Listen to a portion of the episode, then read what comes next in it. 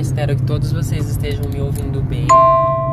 Eu estou agora na estrada, dentro do carro, indo para Louveira, ficar um dia na casa do meu irmão.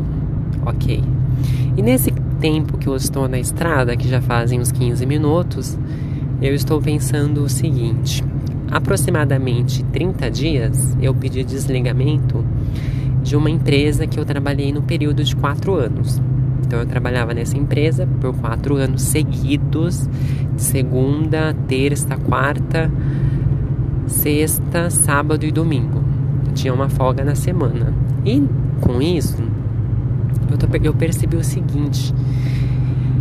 Eu tava me questionando se eu sou o tipo de pessoa que quando eu saio de um lugar, dificilmente acontece das pessoas ficarem me mandando mensagem como quem tem saudade.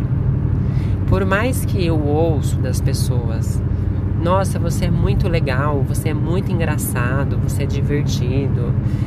Nossa, você tá fazendo falta. Eu escuto de algumas pessoas isso, mas para mim o que vale realmente seria se essas pessoas me mandassem mensagem dizendo repetidas vezes, de, por exemplo, uma ou duas vezes no mês. Lógico, não precisa ser eternamente vitalício, mas poxa, trabalhei quatro anos num lugar, eu saio, ninguém fala nada, né? E a questão que eu levantei é o seguinte: eu não tinha inimizade com ninguém. Claro, existem pessoas que você conversa mais, existem pessoas que você conta segredo, existem pessoas que você fala da sua vida e tem pessoas que é só bom dia, boa tarde, boa noite. É só isso. Vai almoçar, quando você voltar eu vou. É isso, né?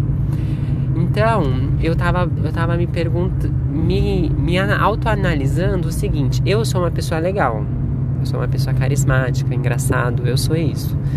Mas o que que falta ou o que eu não tenho que impede das pessoas terem um certo apego comigo? Não estou dizendo que eu quero que isso aconteça ou que eu não ou que eu acho maravilhoso. Não. Eu estou dizendo que eu eu acho que para algumas pessoas eu me sinto um pouco mais apegado, não dependente, são coisas diferentes. Eu não dependo. Mas de certa forma, são pessoas que eu acabo sentindo mais falta. De repente, eu gostaria que me entrasse mais em contato comigo, que a gente conversasse. Embora eu faça isso, tem algumas pessoas do meu trabalho que eu entro em contato e eu converso e essa pessoa me responde, conversa, enfim, dá atenção. Mas por que não eles me procuram?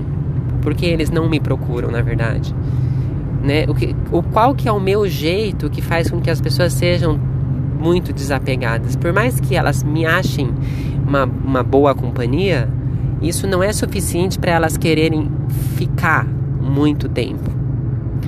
Então, por exemplo, eu tenho alguns primos, bastante primos, lógico, hoje a gente tem menos contato, mas se eu moro no interior, eles moram próximo à capital de São Paulo, é, é coisa de duas horas de distância.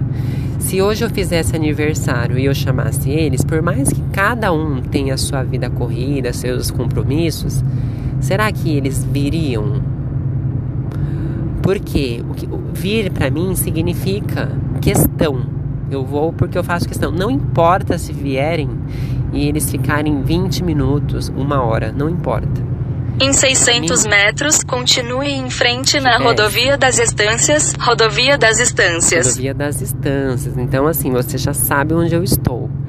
Então, eu fico me perguntando o quão, o quão importante eu sou para alguém. E aí, o seguinte, Deixa eu desativar aqui o GPS, Continue em frente na rodovia das Estâncias, rodovia das Estâncias. Tenha um pouco de paciência. Pronto. E aí eu fico me perguntando o seguinte: se alguém faz um aniversário que eu gosto dessa pessoa o suficiente, eu vou até a casa dela, eu vou até onde ela tá, não importa se é uma ou duas horas de distância. Eu tenho carro, eu trabalho, né? Eu tenho como ir.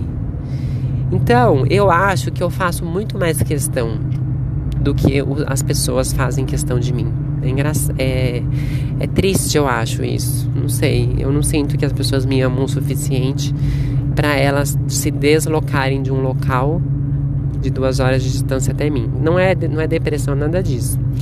É porque eu sei que se eu gosto da pessoa, eu me disponho até elas.